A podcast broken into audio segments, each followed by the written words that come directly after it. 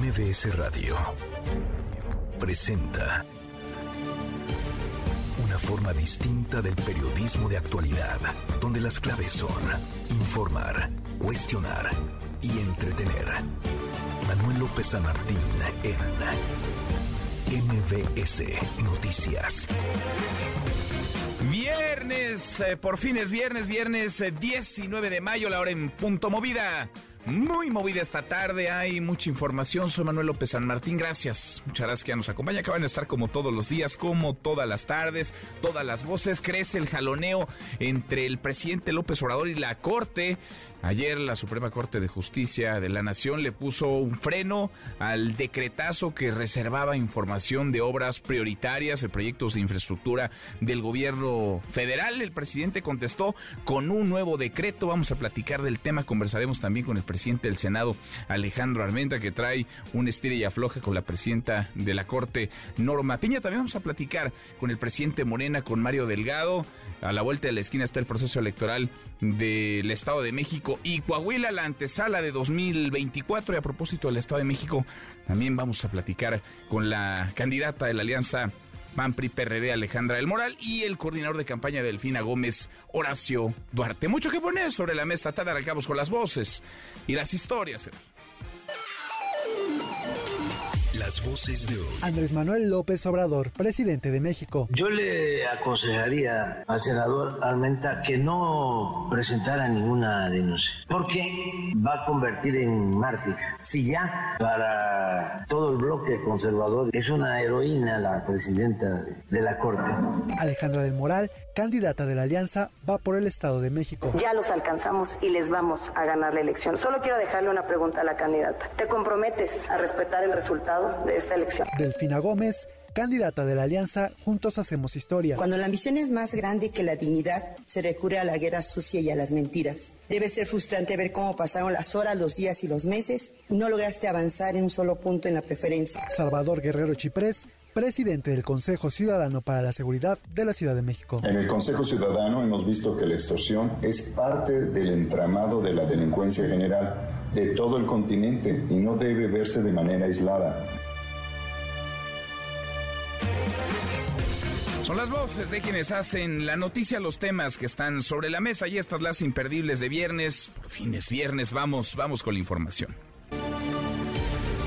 En la mañanera el presidente López Obrador aseguró que el decreto que clasifica como asuntos de seguridad nacional al tren Maya y otras obras, otros proyectos de infraestructura, es para protegerlos de la corrupción, para protegerlos de los corruptos, para protegerlos de los fifís que buscan cancelarlas. Escuche cómo lo dijo tenemos que proteger estas obras, porque estos insensatos, irresponsables, corruptos, muy antipatriotas, pueden pararnos las obras, como ha sido su intención. No estoy inventando nada, no estoy hablando al tanteo. Y tenemos que proteger, blindar estas obras de seguridad nacional y de interés público. Imagínense los beneficios para la gente del sureste, cancelados nada más por el capricho de estos fifís corruptos son cosas distintas. Una cosa es una y la otra es otra. Una cosa es que haya quienes no simpaticen con el gobierno, el presidente, no les gusten las obras y traten por la vía jurídica, legal,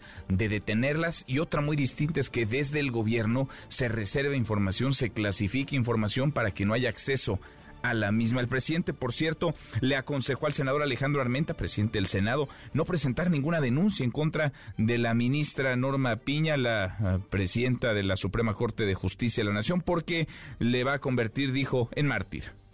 Yo le aconsejaría, con todo respeto, ¿no? al senador Armenta que no presentara ninguna denuncia, porque va a convertir en mártir. Si ya para todo el bloque conservador y sectores muy desinformados, manipulados de la clase media, es una heroína la presidenta de la Corte.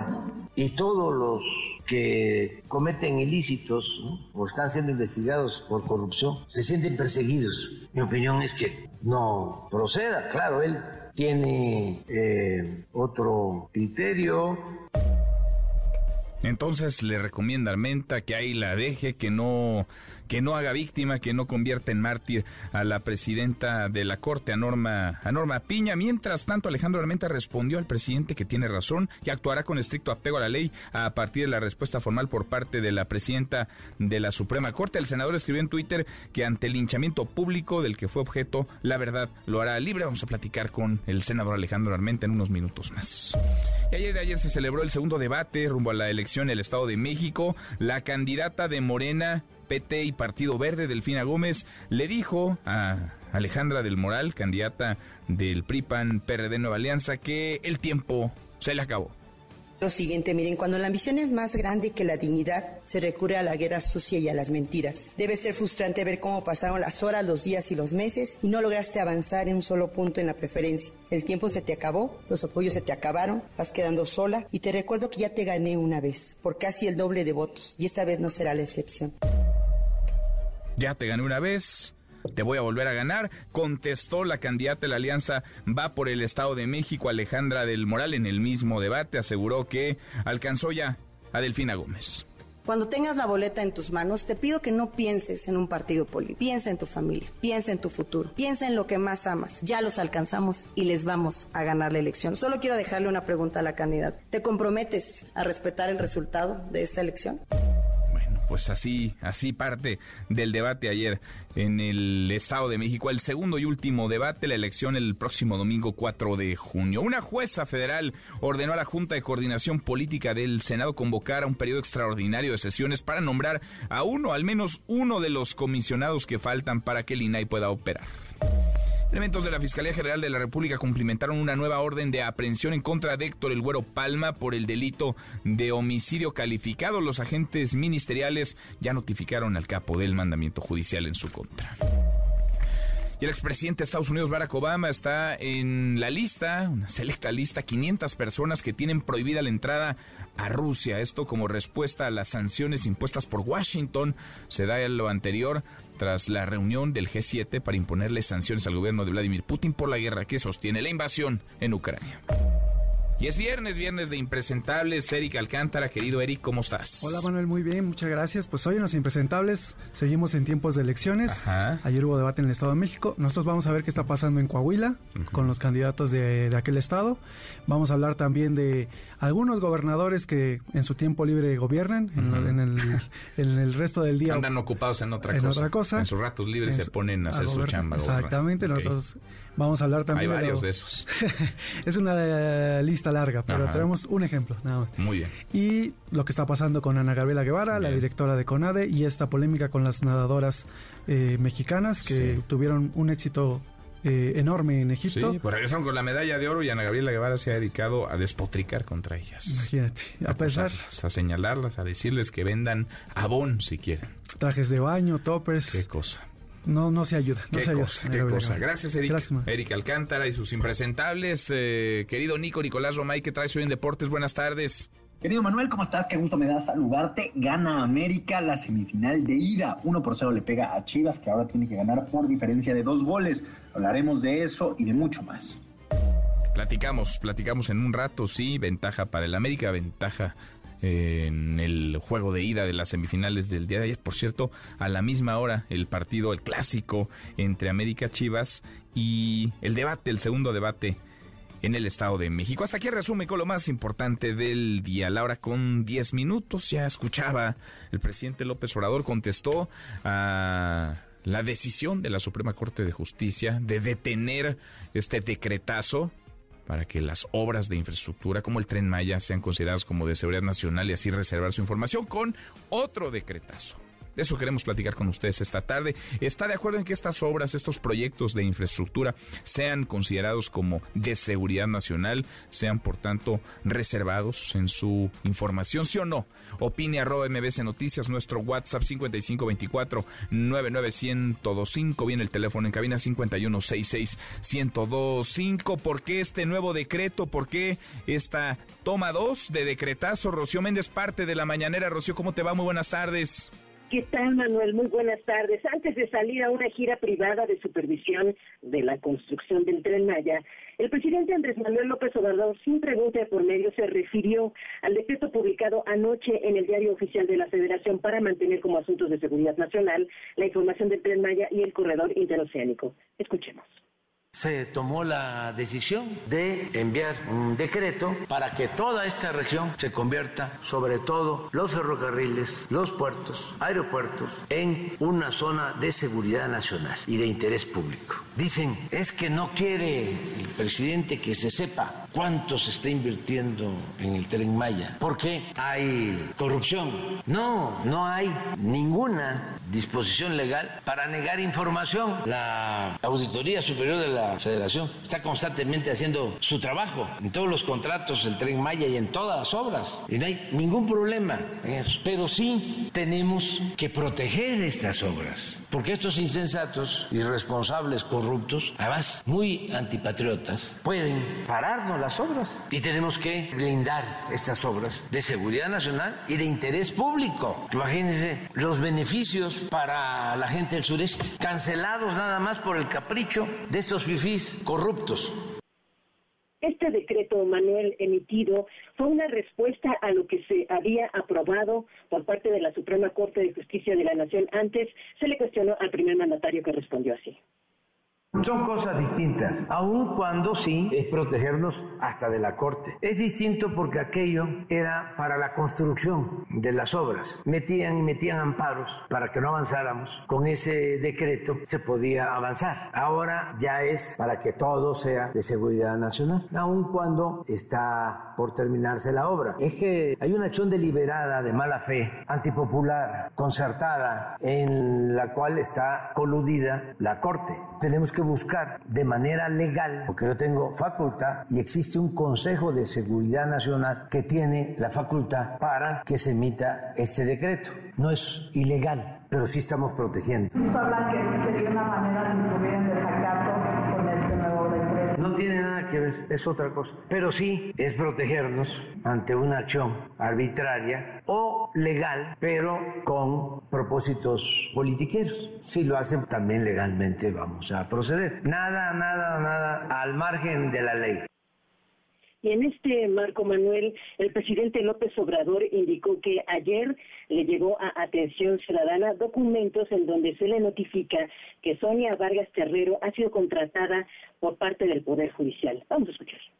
Los que están promoviendo los amparos en contra de todas estas obras están recibiendo financiamiento del gobierno de Estados Unidos, la organización de Claudio X González, de está Gómez Mon, Cosío. Pero por otro lado, la Suprema Corte está completamente en contra de nosotros. Resulta que la presidenta de la Corte, con fecha 1 de abril de 2023, contrató a la que era directora general de Recursos Materiales, Servicios Generales e Infraestructura de la Policía Federal preventiva en el periodo de García Luna. Y está en investigación que se tiene en contra de García Luna. Firmó contratos relacionados con la adquisición, mantenimiento, prestación de servicios e infraestructura de la Policía Federal Preventiva con empresas que se encuentran en investigación por parte de la Unidad de Inteligencia Financiera y la Fiscalía General de la República. ¿Cómo no vamos a blindar los trenes y los puertos? ¿Cuándo entra esta señora a trabajar ahí? ¿Y cuándo fue que un magistrado de la Corte descongeló las cuentas de la esposa de García Luna. Coincide. Manuel, parte de lo dicho esta mañana en Palacio Nacional. ¿Cómo no vamos a blindar? Dice el presidente, aunque en realidad pues eh, son cosas distintas o tendrían que ser cosas distintas. El que se pueda litigar contra un proyecto que a algunos no gusta y el que se deba esconder, guardar información, ocultar información que tendría que ser pública. Gracias, Rocío. Buenas tardes. Muy buenas tardes. MBS Noticias, la opinión de Ezra Shabot.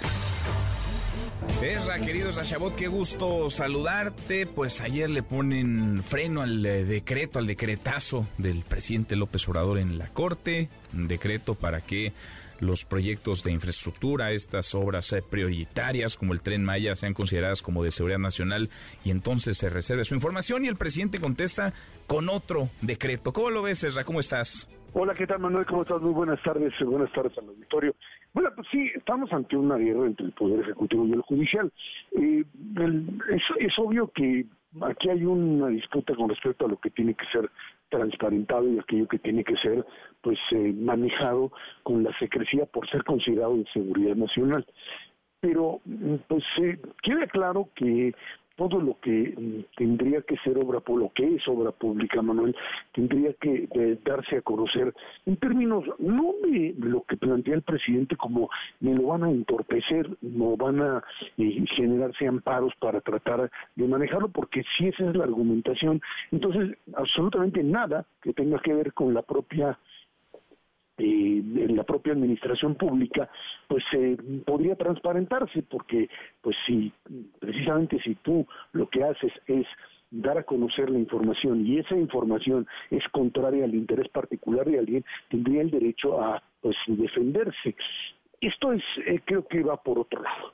Esto va básicamente por la determinación del Ejecutivo de eh, plantearse por encima del Poder Judicial y decirle, ustedes no me van a mí a limitar como tal. Y si lo hacen, pues yo tengo otros instrumentos como pues eh, la primer la primera el primer decreto que limitaba la información con respecto a obra pública eh, me lo echaron para atrás pues simple y sencillamente pues me voy al segundo en donde me voy a las obras específicamente Tenmaya etcétera etcétera y digo esto no puede ser considerado información pública porque representa algo que está ligado además a sabemos muy bien, Fuerzas Armadas. Y como las Fuerzas Armadas están siendo consideradas en este país, Manuel, como pues el eje básicamente de la construcción de todos estos proyectos, pues por eso es que lo puedes blindar. El otro argumento que pues eh, aquellos que dentro de la corte o aquella que dentro de la corte dijo que estaba en contra de echar para atrás esta eh, pues eh, este decreto, el primer decreto de Loreto Ortiz dijo, bueno, es que lo pueden encontrar, o sea, no, es necesario que el presidente dé conocer o que, que, el presidente o que la propia administración pública lo haga transparente, que lo hagan vía el INAI. Pues sí, nada más que ya no hay INAI, o sea, el INAI ya no puede sesionar, no tiene capacidad de sesionar y a partir de ello, pues la información no se conoce. Queda claro que de lo que se trata, Manuel, es sencillamente de establecer al Poder Ejecutivo por encima del Poder Judicial y el Poder Judicial limitarse, limitarse directamente a pues establecer, digamos, planteamientos que quedan en eso, en planteamientos que no son observados por el presidente de la República. Es algo similar insisto, similar a lo que sucedió hace mucho tiempo, por ahí en el 2006 con el tema famoso del desafuero, en donde, pues más allá de una determinación judicial, el entonces jefe de gobierno dijo, a mí eso no, no no es para mí, y por el contrario, políticamente me refuerza, me da la oportunidad de determinar qué clase de líder soy y cómo la causa va por encima, el fin justifica los medios y yo me encuentro por encima. Digo, aquello, aquello era un, era un atropello, pero acá cómo justificar que no haya acceso a la información que tú, yo, cualquiera que nos escucha, podamos conocer sobre los proyectos en donde se está gastando dinero de los mexicanos, dinero público. Sí, eh, bueno, es que da, lo mismo, o sea, había una resolución, no discutiremos desde hace muchos años, pero había una resolución judicial. En este caso, en este caso, volvemos a la discusión, hay cosas que obviamente entran en lo que pues se, tiene que reservar, hay elementos que por seguridad nacional tienen que ser reservados. Está estipulado que cuando tú esto lo haces, lo magnificas, lo vuelves o lo conviertes en una norma generalizada, lo que estás diciéndole al Poder Judicial es no voy a, asumir aquello que se determinó porque yo soy el único que puedo dar a conocer aquello que a mí me parece que es de interés público. Y lo que no, no, yo lo informo en las mañaneras y como lo informo en las mañaneras, eso es lo que se debe de conocer. El resto, el resto no tiene por qué ser conocido porque partimos del principio, ese es el razonamiento presidencial, de que nosotros no somos corruptos, nosotros no somos iguales a nosotros y por lo tanto tienen que confiar en que estamos haciendo las cosas bien. Un razonamiento diferente pues de lo que pues en un modelo de transparencia y democracia debería manejarse. Así es como se manejan las cosas. Abrazo grande, gracias Ra. Gracias, buen fin de semana. Buen fin de semana también para ti, Ezra Chabot. Le agradezco estos minutos a la doctora Norma Julieta del Río Venegas, eh, comisionada del Instituto Nacional de Transparencia, Acceso a la Información y Protección de Datos Personales. El INAI, gracias, eh, comisionada. ¿Cómo estás? Muy buenas tardes. Hola, buenas tardes, con el gusto de saludarte como siempre. Gracias, muchas gracias por platicar con nosotros. Pues el INAI ayer eh, celebraba, festejaba este fallo, el fallo de la Suprema Corte de Justicia de la Nación a su favor, un favor, digamos, a favor de los, de los mexicanos y de la transparencia y de pronto aparece un nuevo decreto del presidente López Obrador en los mismos términos, comisionada, ¿cómo lo ven? Sí, es en los mismos términos. En efecto, ayer todos supimos, este, después de aquella suspensión que nos otorgaron en noviembre del 2021, cuando salió aquel acuerdo que nosotros este, ingresamos la controversia, nos resolvieron en diciembre la suspensión y dejaron sin efecto esto. Y ayer, bueno, se resolvió el fondo, pero tienes razón, cuatro horas, cuatro horas y media después, nos enteramos que se publica en el diario oficial de la Federación este decreto. Sí, es, es lo mismo. Aquí, pues digamos que le ponen ahora sí nombre y apellido, ¿no? A las obras. Entonces, pues nosotros en el INAI, pues sí consideramos que es un, abuso de la clasificación de información y bueno, se ha vuelto un tema recurrente utilizado por los sujetos obligados. Entonces, pues nosotros tuvimos una reunión desde ayer, hoy, los cuatro comisionados con la presidenta Adriana Calado Cifina y su servidora. Bueno, ya en un momento más estamos por terminar una reunión porque nosotros vamos a continuar con nuestras acciones legales. La información de obras y proyectos no puede ser catalogada como seguridad nacional. Vamos a ver entonces la, la misma película, comisionada, es decir, ante este nuevo decreto el presidente, la misma respuesta del INAI, que seguramente la Corte deberá eh, dirimir, definir. Sí, bueno, en este caso, como no estamos completos, eh, no podemos nosotros votar en pleno una controversia.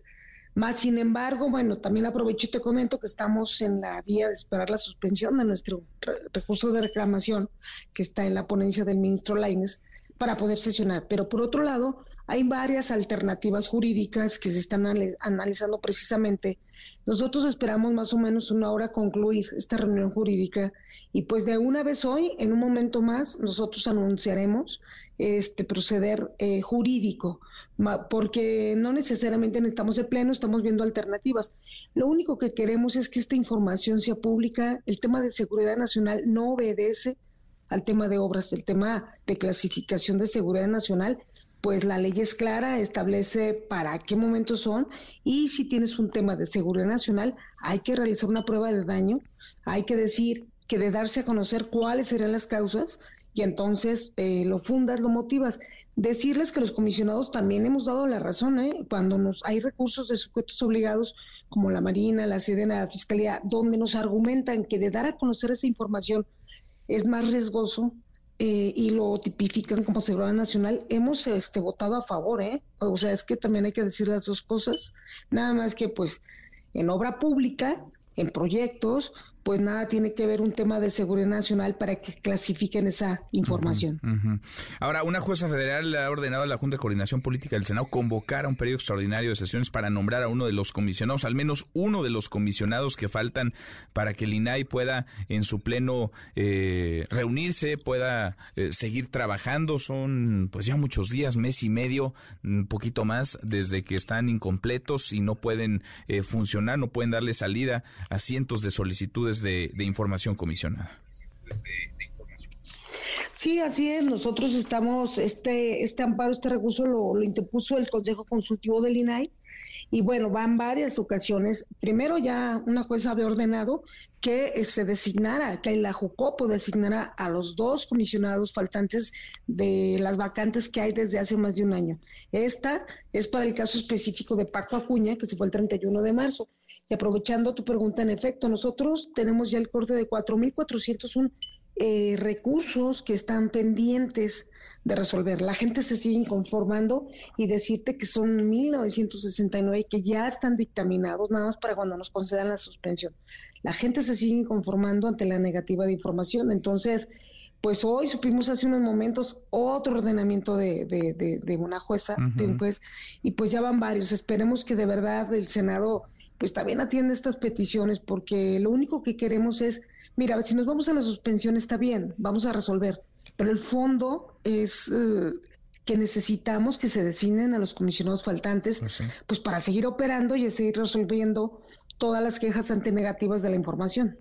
Pues sí, ojalá que se pongan las pilas en el Senado, ojalá haya voluntad y ojalá haya acuerdo, sobre todo en el grupo mayoritario, en el grupo parlamentario de Morena, porque con un IFAI incompleto, que no puede operar, que no puede funcionar en su pleno, perdemos todos. Comisionada, muchas gracias, gracias por estos minutos. Al contrario, y en un ratito más este, vamos a anunciar lo que, lo que vamos a hacer en el INAI. Buenas tardes. Gracias, muy buenas tardes. La comisionada del INAI, Norma Julieta del Río Venegas. Casi llegamos a la media hora con 26. Pausa, volvemos, volvemos, hay más. Siga a Manuel López San Martín en redes sociales.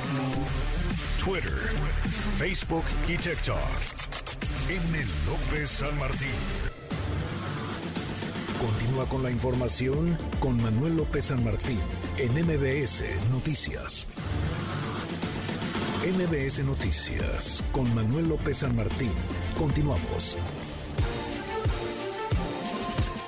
Seguimos, vamos cruzando la media justo ahora la cruzamos la hora con 30. Ayer segundo debate en el Estado de México, debate entre las candidatas a la gubernatura. La aspirante de Morena PT Partido Verde Delfina Gómez trae, según todas las encuestas, un margen muy amplio de ventaja, doble dígito prácticamente en todas las mediciones. Una contienda que prácticamente no se ha movido en su preferencia, en la tendencia de la preferencia electoral desde que inició. Le agradezco estos minutos al presidente nacional de Morena, Mario Delgado, que estuvo ayer con Delfina Gómez en el debate. Gracias, Mario, ¿cómo estás? Hola Manuel, ¿cómo estás? Buenas tardes. Bien, muy bien, muy muy buenas tardes, Mario. Segundo debate, segundo y último debate. Estamos a la vuelta de la esquina de las elecciones, poquito más de dos semanas. Así es, Manuel, ya en la recta final. Eh, pues un debate que permitió a ambas candidatas eh, pues de exponer sus propuestas. La maestra Delfina ha venido construyendo estas propuestas a partir de un diálogo permanente que tiene ella con la gente en, las eh, visitas, en los recorridos, en la gira que tiene por todos los municipios del Estado de México. Va a cumplir con visitar los 125 eh, municipios. Estamos listos para la elección. Creemos que pues este arroz ya se coció, Manuel, hay que decirlo con claridad, pero no quiere decir que estemos confiados. Esos 20 puntos hay que hacerlo realidad en las urnas el próximo 4 de junio. Estamos llamando a un voto masivo para que no haya la tentación del fraude que ocurrió hace seis años. 20 puntos, ven ustedes, de, distancia entre, entre Delfina Gómez y, Alejandra del Moral. Decía ayer Alejandra del Moral que ya alcanzó a Delfina Gómez, no presentó ninguna encuesta, digamos que eh, corroborara lo que, lo que mencionaba, pero 20 puntos traen ustedes arriba a Delfina Gómez, Mario es nuestra medición interna, pero que coincide con pues prácticamente todas las que se han publicado, bueno, el no de ahorita, desde que arrancamos en la precampaña en, en febrero. O sea, básicamente no se han movido las preferencias, se ha fortalecido ese diferencial porque ha aumentado el nivel de conocimiento de ambas candidatas y se ha reducido el porcentaje de gente indecisa. Entonces, pues quiere decir que es un voto bastante bastante sólido. Bueno, así el Estado de México, la pues la elección que concentra los reflectores, que llama la atención, el padrón electoral más grande del, del país. Y en Coahuila, ¿cómo están las cosas en Coahuila? Porque en Coahuila no cuajó la alianza entre Morena, PT, Partido Verde. Al contrario, el candidato del PT, Ricardo Mejía, ha sido muy frontal con, con Armando Guadiana, con Morena. Se fue sin decir adiós del gabinete del presidente López Obrador. ¿Cómo están las cosas en Coahuila para Morena, Mario? Pues mira, la gente quiere un cambio, Manuel, la estadística te dice que el 70% quiere un cambio, sin embargo ese voto de cambio efectivamente está disperso. Eh, quien está pegado al candidato del PRI en empate técnico es Armando Guadiana, es quien tiene la posibilidad de derrotar al PRI. Sin embargo, esta dispersión de votos, los que se van al PT, los que se van al verde, son los que no nos permiten consolidar el cambio. Yo digo que es una situación muy parecida a la que tuvimos en el Estado de México hace seis años cuando nosotros teníamos como candidata a la maestra Delfina, el PRD traía a Juan Cepeda y el PT a Oscar González. Entonces ahí es cuando se cuaja la alianza del 2018, esa alianza que hizo historia, eh, Manuel, porque Andrés Manuel López dice, es ahora cuando hay que estar unidos, es ahora cuando necesitamos mostrar que sí queremos un cambio en el país, porque tenemos la posibilidad de ganar el Estado de México y hace un llamado a la unidad de las izquierdas el PT de manera muy responsable a través de Oscar González responde y declina en favor de la maestra, eso nos da un gran impulso, pero no así el PRD, el PRD decide mantener su candidato, eh, a nosotros pues nos roban la elección, la diferencia fueron 160 mil votos y el PRD termina con más de un millón de votos, pero pues gana el PRI, ahí es donde Andrés Manuel dice con el PRD ni a la esquina y se forma la alianza con el PT. Ahora estamos en una situación muy eh, similar, ¿no? Donde la unión de las izquierdas pues nos puede llevar al triunfo. Ahora, esto me imagino platicado con la dirigencia de, del PT, con la dirigencia del Verde. No me imagino que lo hablen con, con Ricardo Mejía, no lo veo en el ánimo de platicar siquiera. Pero, ¿qué dice el PT? ¿Qué dice el Partido Verde? Porque han sido aliados, pues todo este, eh, todo este gobierno, han sido aliados incluso desde antes. Les ha ido bien, digamos, en el terreno electoral. Si hacemos un corte de caja, las elecciones del 21, del 22 para gobernador, esa alianza, la alianza Morena PT Verde, se llevó el 75% de las gubernaturas en, disputa. ¿Qué dicen las dirigencias del PT y del Verde? Porque parecerían estar arriesgando lo más por lo menos, Mario. Mira, es una alianza ganadora, eh, sin duda. Y yo entiendo que al principio ellos pudieran tener, eh, hubieran podido tener otras expectativas respecto de sus candidatos, pero los números son fríos, los números son los números, Manuel. Y en estos momentos, a menos o a dos semanas de la elección, pues está claro que quien puede derrotar al PRI es Armando Guadiana. Por lo tanto, debería haber una acción de partido. Yo veo a los candidatos pues con una lógica eh, más personal, más que de proyecto eh, de Estado, proyecto mucho menos de proyecto de país, está ya en una lógica muy personal. Es, tiene que ser una decisión que venga de las dirigencias del partido pensando ya en el 2024. En el 2018 esa alianza se cuajó en el 2017 creo que ahora la alianza del 2024 debería cuajarse en el 2023 porque para mí va a ser muy difícil como dirigente Morena explicarle a los morenistas eh, que son pues siempre militantes muy informados, muy exigentes, eh, siempre eh, respetando los principios de nuestro movimiento, pues decirle que vamos a ir con el PP y con el Partido Verde después de que ojalá no sea así, ojalá triunfemos, pero en caso de que no, pues de que fueron comparsas para que el PRI llegue a 100 años en Coahuila. Imagínate, 100 años. una cosa nomás de pensarla te da escalofríos, es como una maldición para ese Estado. Entonces no, no puede haber ese tipo de complicidades y luego hacer como que no pasó nada, nos lavamos la cara y vamos todos juntos en el 24. En estos momentos es cuando hay que tomar las decisiones importantes y, y yo creo que hay que anteponer el interés de la continuidad de este proyecto, de esta alianza que ha sido tan exitosa, y salvaguardarla, en lugar pues de cumplir el caprichito a, a alguna persona, ¿no? Pues sí. Pues sí, suena, suena, digamos, en términos electorales y por los antecedentes de Morena, PT y Partido Verde, suena, suena lógico. Vamos a ver si acá la lógica eh, cabe e impera. Mario, estoy platicando con Mario Delgado, presidente nacional de Morena. Esas son las paradas electorales de 2023, Estado de México y Coahuila, pero pues la efervescencia nos lleva a pensar en 2024 y no solo a nosotros, sino a quienes aspiran a estar en la boleta. ¿Cómo están los tiempos de la contienda interna? Porque me imagino que en cuanto eh, se cierre el capítulo de Estado de México y Coahuila, se abre el de 2024. Sí, se abre de inmediato. Este, lo hemos dicho, vamos a convocar a los aspirantes en la semana del 5, que arranca el 5 de junio, de, o sea, de inmediato no vamos a perder tiempo. Eh, vamos para platicar con ellos, que queremos hacer todo en unidad, queremos que haya mucha comunicación, que nadie se sienta excluido. Habrá convocatoria la segunda quincena de junio, eh, registro de aspirantes, pues seguramente la primera semana de julio. Eh, quienes eh, cumplan los requisitos serán analizados por el Consejo Nacional, quien deberá emitir una lista. Imagino que se tardará una o dos semanas, de tal manera que la primera encuesta se realice entre julio y agosto. La segunda encuesta, cuándo y cuántos y quiénes la va a definir la primera encuesta y esta tendrá que ser necesariamente esta segunda y definitiva antes de noviembre. Entonces, fechas exactas pues las conoceremos una vez que nos reunamos con los candidatos, con los aspirantes. Directamente con ellos va a ser entonces esta... esta sí, vamos a platicarlo con ellos, no vamos a, a imponer nada. Este es un trabajo que está eh, dedicado a construir la unidad. Bueno, y aquí haya piso parejo, va a haber piso parejo, porque hay quienes dicen, no, hay piso parejo, escuchamos pues esta misma semana el canciller Ebrard, tiene que haber para que pues estén satisfechos y nadie se siente en desventaja. Bueno, y sobre el llamado a los gobernadores, tú mismo lo decías, eh, los gobernadores tienen que ser también parte de esta eh, construcción de unidad. Eh, ¿Cómo los ves? ¿Cómo ves a los gobernadores en general, sin particularizar? Porque evidentemente pues hay quienes tienen y es legítimo, digamos, su preferencia por alguno o por alguna de las candidatas. Son, son liderazgos importantes, ellos saben que ejercen influencia y desde enero yo los invité a que fuéramos conscientes del proceso histórico que vamos a vivir y que son parte importante en la construcción de la unidad.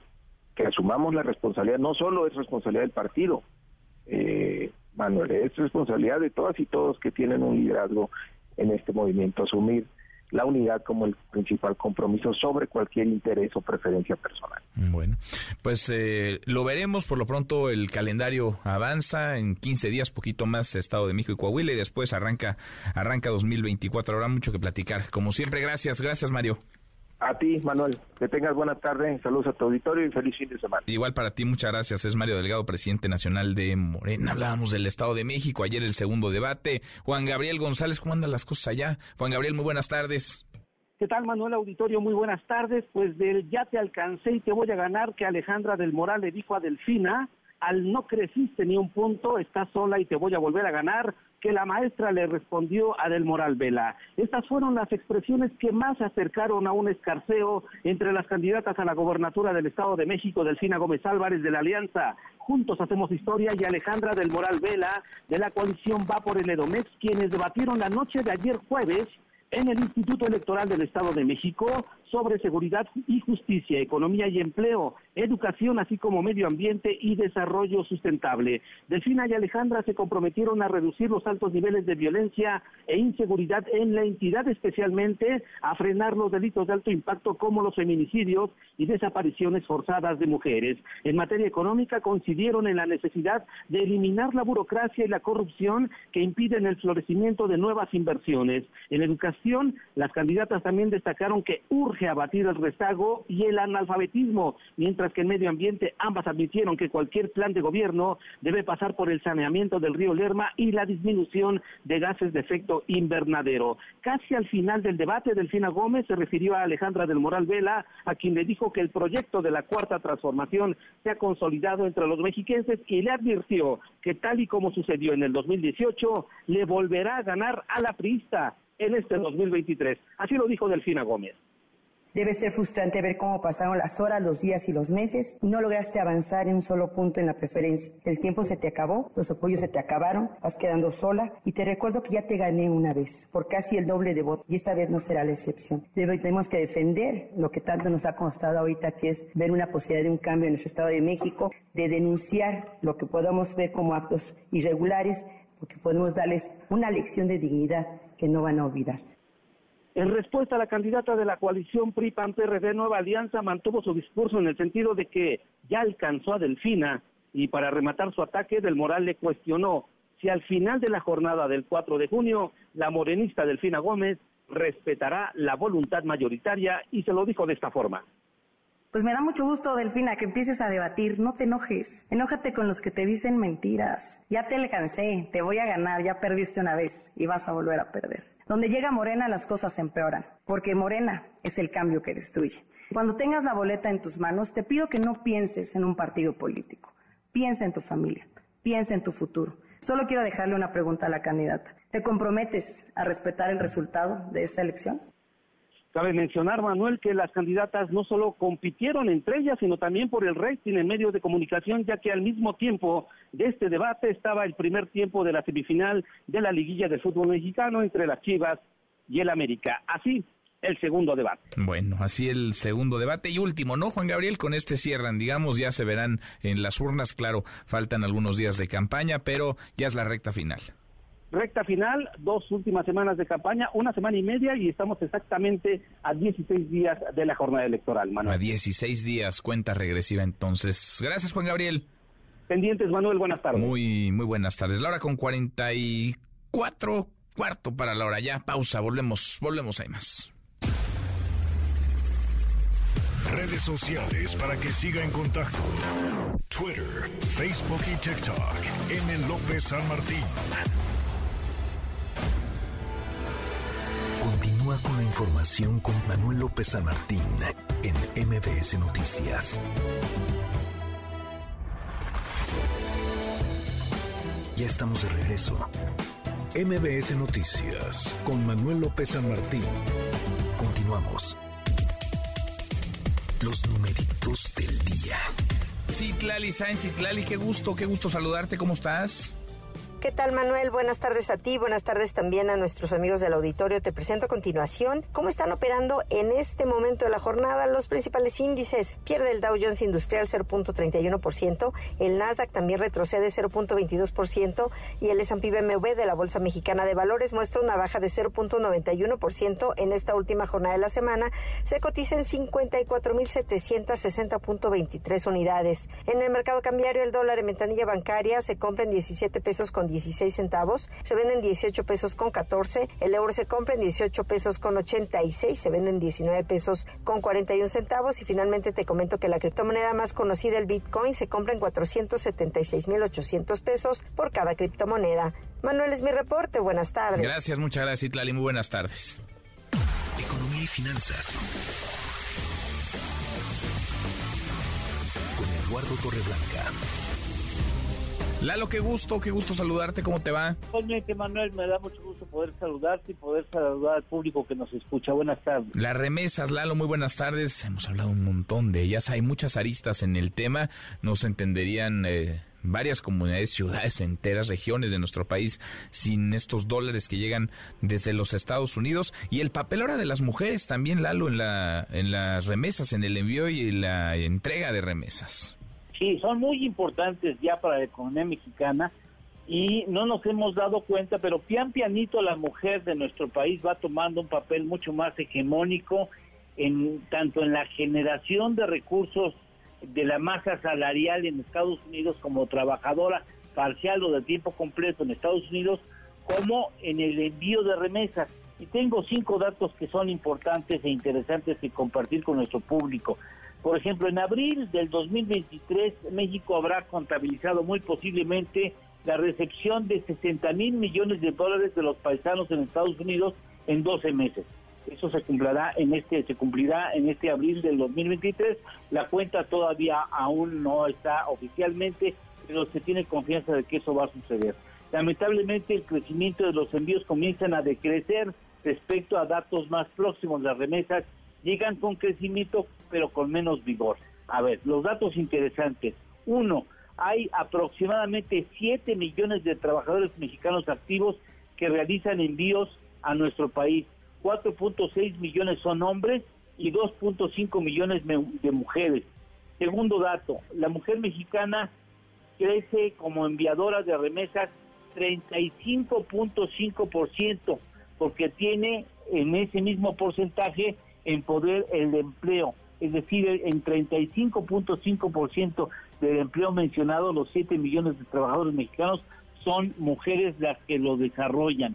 Tres, la masa salarial que reciben el total de los trabajadores y trabajadoras mexicanas en Estados Unidos entre el segundo trimestre del año pasado y el primer trimestre de este año, es decir, en un periodo de un año, alcanzó, según datos del CEMLA, 320 mil 95 millones de dólares. Esa es la riqueza que reciben por su trabajo trabajadoras y trabajadores. Se calcula que el 29% de esta cantidad lo cobraron mujeres mexicanas.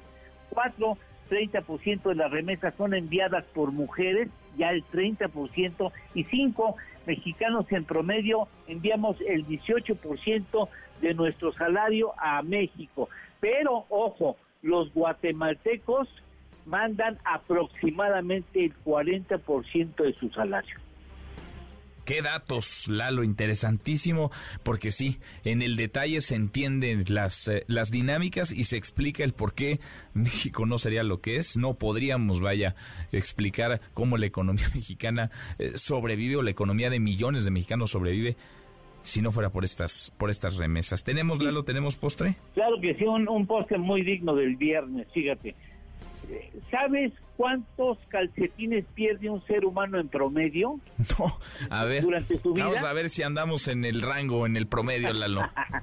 1264 calcetines perdidos. ¿En por un ser promedio? humano Por- a lo largo de su vida. Pues, pues yo voy muy, muy, a- muy abajo, eh, muy atrás en la estadística. ¿Tú cuántos llevarás, Lalo? No, no tengo la menor idea, pero sí, este, cerca de unos 500 fácil, ¿eh? ¿Tanto? Sí, sí. Pues ¿dónde Sí, pierde sí, uno sí. los calcetines? Bueno, ya no me contestes, mejor. Se pierden con mucha facilidad, pero mira, ¿Dónde? ya, qué cosa rara, el 9 de mayo es el Día Mundial del Calcetín Perdido. Hazme el favor, un día antes del Día de la Madre en México, el Día Mundial del Calcetín Perdido. El Día Mundial del Calcetín. Ya hay Día Mundial de todo, Lalo. Sí, ya, ahí Ya- oye, ya no quiero indagar más, pero ¿dónde pierde uno los calcetines? En, en la lavadora, ¿Ah, sí? en el camino desde que está en, en el- en el lugar donde está la ropa sucia Ajá. a la, la lavadora, algunas veces no salen de la lavadora Ah, mira, como el triángulo de las Bermudas, ahí se pierden. Sí, sí, sí. Bueno, por lo menos esa es la explicación Al menos es la oficial. Es la oficial. Bueno, en fin. Abrazo, gracias, Lalo. Gracias, Manuel. Gracias. Excelente fin de semana. todos. Igual para ti, muy, muy buenas tardes. Es Eduardo Torreblanca. Viernes, viernes de impresentables con Erika Alcántara. Los impresentables. Gracias Manuel. Hoy comenzamos con la campaña en Coahuila, donde hay un alto nivel de propuestas. Oh, ¿más empleo? No, eso no. ¿Seguridad para la gente? No, algo mejor. Conciertos para la gente. Eso tiene para Coahuila el candidato morenista Armando Guadiana, quien armará su propio Guadiana Fest. El Fest vamos a hacer fiesta en Monclova, fiesta en Acuña, en Piedras Negras, en Torreón y en Saltillo. En Acuña van a estar los chicos del barrio, en Piedras Negras va a estar el Sonido Master, en Monclova yo creo no sé si va a estar la leyenda o Torreón, en Laguna, va a estar los chicos de barrio que les gusta mucho allá y el, el Sonido Apache. Sonido Apache se El miércoles, una sorpresa grande. Y hay políticos que quieren ser candidatos, pero ni siquiera los apuntan en la lista. compañero presidente volvió a dar nombres y volvió a excluir. Ahora sí que se quejaba del INE y excluye a un participante, pues está peor que el INE. El INE por, el INE por lo menos te registraba aunque te hiciera chingaderas. Hay otros que ya están en el poder, pero solo gobiernan en sus ratos libres. El resto del día son analistas deportivos como Cuauhtémoc Blanco en Morelos. Yo te digo que la final va a ser Monterrey América, ojalá, pero obvio que, pues imagínate, le tocó Monterrey Tigres un clásico y América Chivas un clásico, entonces ahí cualquier, este, cualquier cosa puede pasar, pero eh, tanto Monterrey como América deben de aprovechar este, que cierran en casa, ¿no? Eh, a mí por lo personal no me ha gustado cómo juega Chivas, este, pero bueno. Y otros que antes eran de oro o de plata, pero como políticos sacan el cobre. No me importa lo que piensa la gente de mí. En pocas palabras, me vale madre lo que digan porque estoy tranquila conmigo y mi responsabilidad es trabajar, así que lo que digan me vale madre.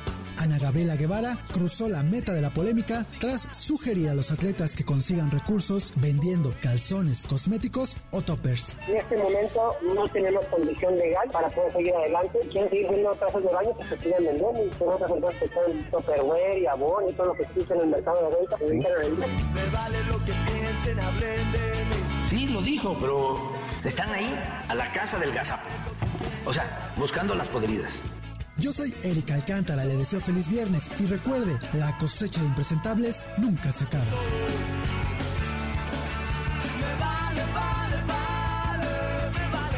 En pocas palabras, me vale madre lo que digan.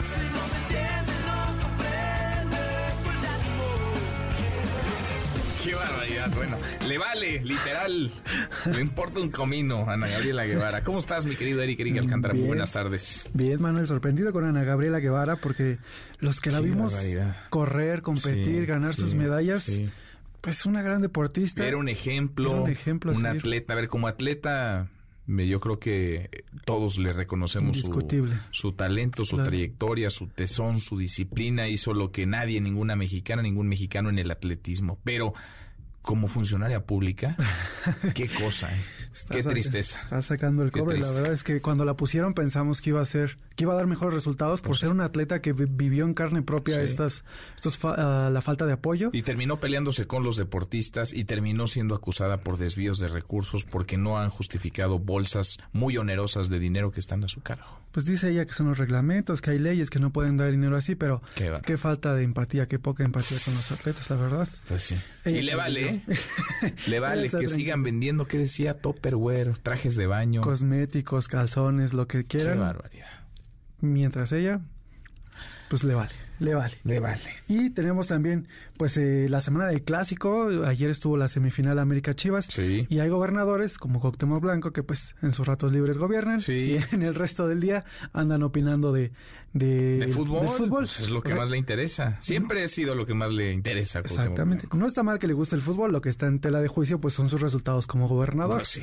¿no? Eso es lo, lo, lo, que hay que señalar. Sí, sí, sí, sin duda. Oye, y Gerardo Fernández Noroña, con quien platicamos esta semana en estos micrófonos, triste, ¿no? Se siente relegado, hecho un lado por el, por el presidente López Obrador, que no lo incluye entre las corcholatas, que cuando enlista los, las candidatas, los aspirantes a candidatas presidenciales, no, no lo menciona, no lo nombra. Anda por la calle de la amargura el compañero Noroña, porque según sus encuestas él va arriba, pero pues no le hacen caso. No le hacen caso. No le hacen caso, a pesar de que él ya tiene su lema de presidencial, su lema de campaña Noro, eh, AMLO presidente, Noroña el siguiente. Ándale. ¿Qué te parece? Bueno, pues no le va mal en las encuestas, ¿eh? Para, vaya, es indudable. Es el que menos ha gastado de los que han levantado la mano. Pienso en Claudia Sheinbaum, Adán Augusto López, Ricardo Monreal y Marcelo Ebrard. El que menos ha gastado no es de Morena, es diputado del Partido del Trabajo quiere ser, como también nos lo decía ayer Manuel Velasco, él también quiere ser candidato del Partido pues Verde primero y después quizá de la Alianza. Es temporada de, destapes. Vamos viendo cuántos destapes se juntan de pues aquí a la siguiente pues semana. sí, Ya ni siquiera el siguiente mes, a la siguiente semana. A la siguiente semana. Gracias, Eric. Gracias, Manuel. Eric Alcántara y sus impresentables. Loren, punto, pausa, volvemos, volvemos, hay más. Siga a Manuel López San Martín en redes sociales. Twitter, Facebook y TikTok. M. López San Martín. Continúa con la información con Manuel López San Martín en MBS Noticias. Ya estamos de regreso. MBS Noticias con Manuel López San Martín. Continuamos. La hora con cinco minutos, viernes, por fin es viernes, viernes 19 de mayo. Revisamos las redes, cómo se mueven las cosas en Twitter. Caemos en las redes.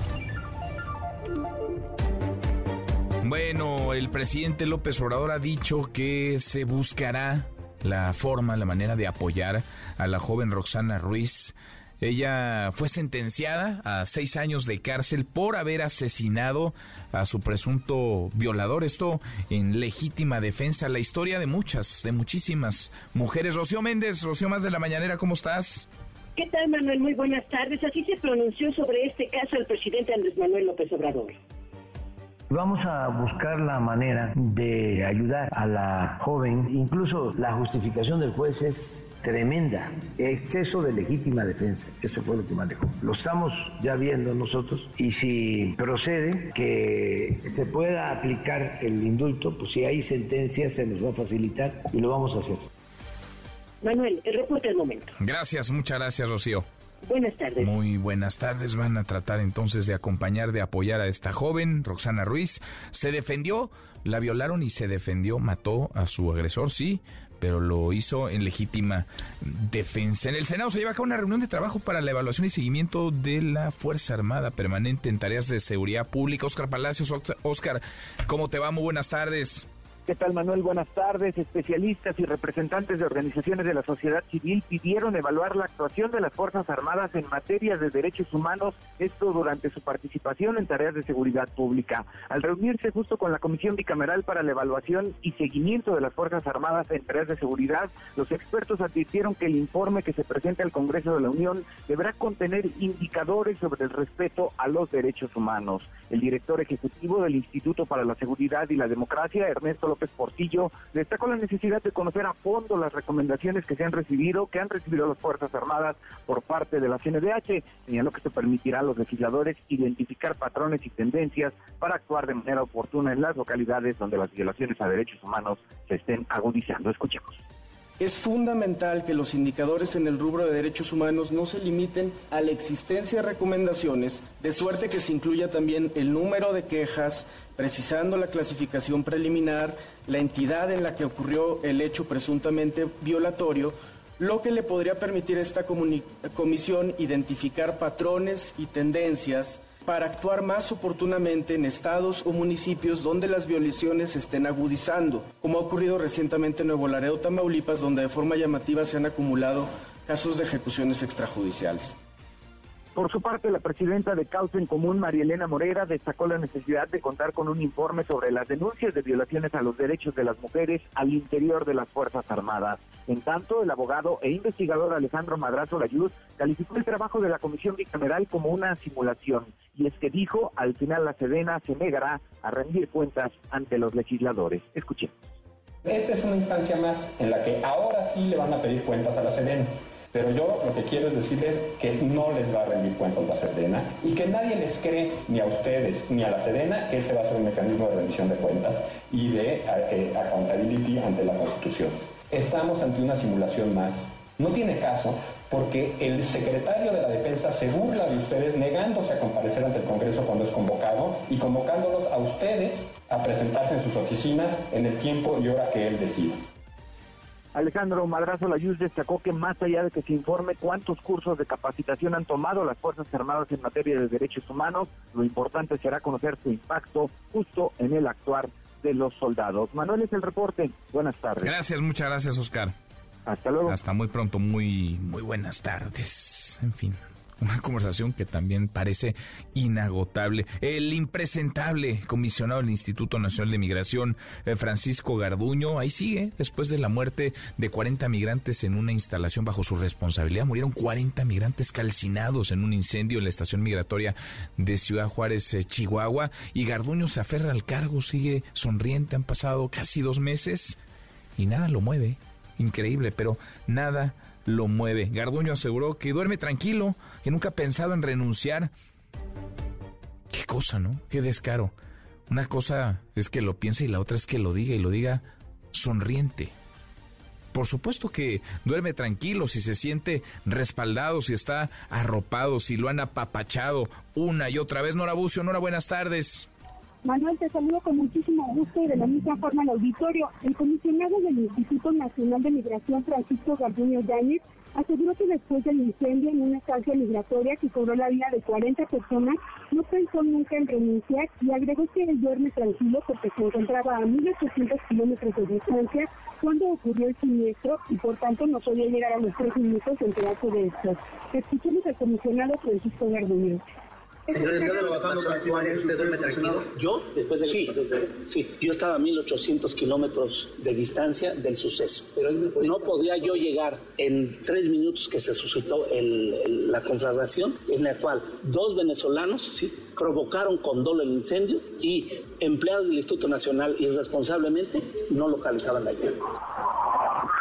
Al encabezar un recorrido por el archivo histórico del instituto, el funcionario aseguró que su relación de amistad con el presidente Andrés Manuel López Obrador implica que esté seguro en el cargo que ostenta y destacó que haya hablado con él después del incendio. Además explicó que dentro del instituto existe una estructura orgánica que delega responsabilidades en otros funcionarios a cargo de las estancias y por tanto no se considera responsable de la muerte de los migrantes ni de los que resultaron heridos. Recordó además que se encuentra bajo investigación judicial y por tanto existe un mandato para que no deje el cargo hasta que concluya las investigaciones del incendio que atribuyó a dos venezolanos y a funcionarios del instituto. Escuchemos nuevamente a Francisco Garduño. Es fácil. No, no, porque nada más decirles, señalarles que yo estaba a 1800 kilómetros de distancia en el incidente. Garduño Yáñez no había hablado con la prensa en la Ciudad de México desde que ocurrieron los hechos y señaló que esto se debe a que ha estado pendiente de las necesidades de los migrantes heridos, de las familias de los fallecidos y acudiendo a firmar al juzgado cada martes. Manuel, la información. Qué cosa increíble. Entonces, eh, la, la, distancia es el pretexto. Como él no estaba ahí, no es su culpa, no es su responsabilidad. Qué descaro. Qué descaro. Qué poca vergüenza. Gracias, muchas gracias, Nora. Muy buenas tardes. Muy buenas tardes. Han pasado casi dos meses y el máximo responsable del Instituto Nacional de Migración, su titular, Francisco Garduño, no ha renunciado, no va a renunciar, pero no ha sido removido del cargo se place, además sonríe cómodo públicamente, ahora da esta declaración. Apenas el lunes pasado estuvo en Juárez, en Ciudad Juárez, nos catimó en saludos, en risas en un acto público. Es la impunidad, la impunidad que campea en nuestro país. Él, él no los mató, cierto, pero las acciones u omisiones de la institución a su cargo, sí. Los migrantes estaban bajo custodia de personal, bajo su responsabilidad, en una instalación, en un edificio que también era su responsabilidad, así que es imposible rehuir de su tramo de culpa. 40 migrantes murieron calcinados en un incendio en una estación migratoria.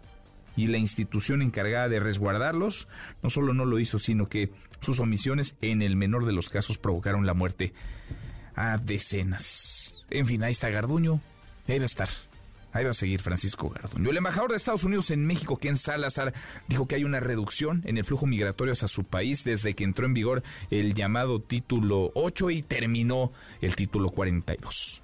En la semana pasada han bajado mucho los números de migrantes que están llegando a este camino doloroso de migración. Han bajado más de la mitad los migrantes llegando hacia la frontera de Estados Unidos y México. Eso es buen resultado porque todos están conociendo que el camino de los traficantes de personas es un camino de engaño, un camino que ordenan los criminales y no se deben de engañar que ese camino es camino bueno. Pues ahí están varios migrantes, ya mejor se la piensan. El presidente ha dicho, el presidente López Obrador esta misma semana que mejor, pues mejor no atravesar el país, porque sí, en efecto, es riesgoso, es muy, muy peligroso. Grupo México Transportes ha informado a los inversionistas de la Bolsa Mexicana de Valores que personal armado de la Secretaría Marina, ojo, tomó las instalaciones de Ferrosur en el tramo Coatzacoalcos Medias Aguas desde las 6 de la mañana. Esto tras el decreto publicado en el Diario Oficial de la Federación que ordena la ocupación temporal e inmediata del tramo ferroviario por parte de Ferrocarril del Istmo de Tehuantepec. Y hemos venido platicando a lo largo de la semana esta historia.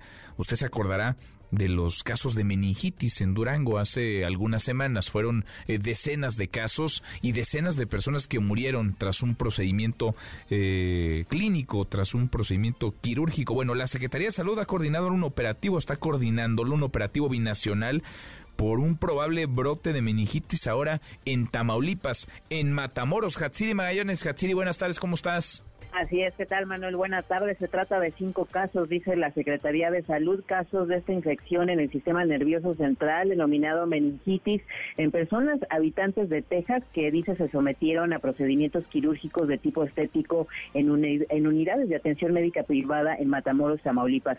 En tanto, realiza la búsqueda activa de estas personas posiblemente afectadas durante estos procedimientos. La Secretaría, pues, ya estableció comunicación con autoridades de los Centros para el Control y la Prevención de Enfermedades de Estados Unidos, eh, con representación, por supuesto, aquí en México, con el propósito de actualizar esta información complementaria sobre la caracterización de los casos y también pues darle seguimiento a esta investigación. Además dice que ya trabaja también en el fortalecimiento de la vigilancia epidemiológica activa para meningitis justamente allá en Tamaulipas con el objetivo de lograr ya la identificación oportuna. Destaca que hasta el momento todos los casos eh, consignados presentan antecedentes pues justamente de haberse sometido a estos procedimientos quirúrgicos de tipo estético como liposucción, colocación de implantes mamarios y aumento de glúteos, dice, los cuales pues fueron ya realizados en dos unidades para la atención médica de tipo privado allá en Matamoros. Explica finalmente que el síntoma presente en 100% de los casos pues es dolor de cabeza y bueno, seguido de síncope en 80%, fiebre, náuseas, vómito, dolor de cuello y rigidez de nuca en un 40% y bueno, pues da a conocer que más adelante informará más detalles al respecto de este tema, Manuel. Bueno, pues vamos a ver, a ver si no crece más, si no escala más este este caso, este brote ahora en Matamoros, Tamaulipas. Gracias, Hatsiri. Buenas tardes. Muy, muy buenas tardes. Y a ver si ahora sí, a ver si la segunda es la vencida. El gobierno de la Ciudad de México colocó otro ahuehuete, un segundo ahuehuete en la glorieta de la palma, donde ya no hay palma, va a ser la glorieta del ahuehuete, claro, cuando se dé ese árbol. El primero, después de muchos meses de batallar, lo removieron porque se secó, nunca, nunca se dio. A ver, insisto, si la segunda es la vencida, Adrián Jiménez, Adrián, buenas tardes, ¿cómo te va? Buenas tardes, Manuel Auditorio. Así es, en la oscuridad de la madrugada este viernes fue plantado un ahuehuete en la glorieta que fue conocida como La Palma, en Paseo de la Reforma.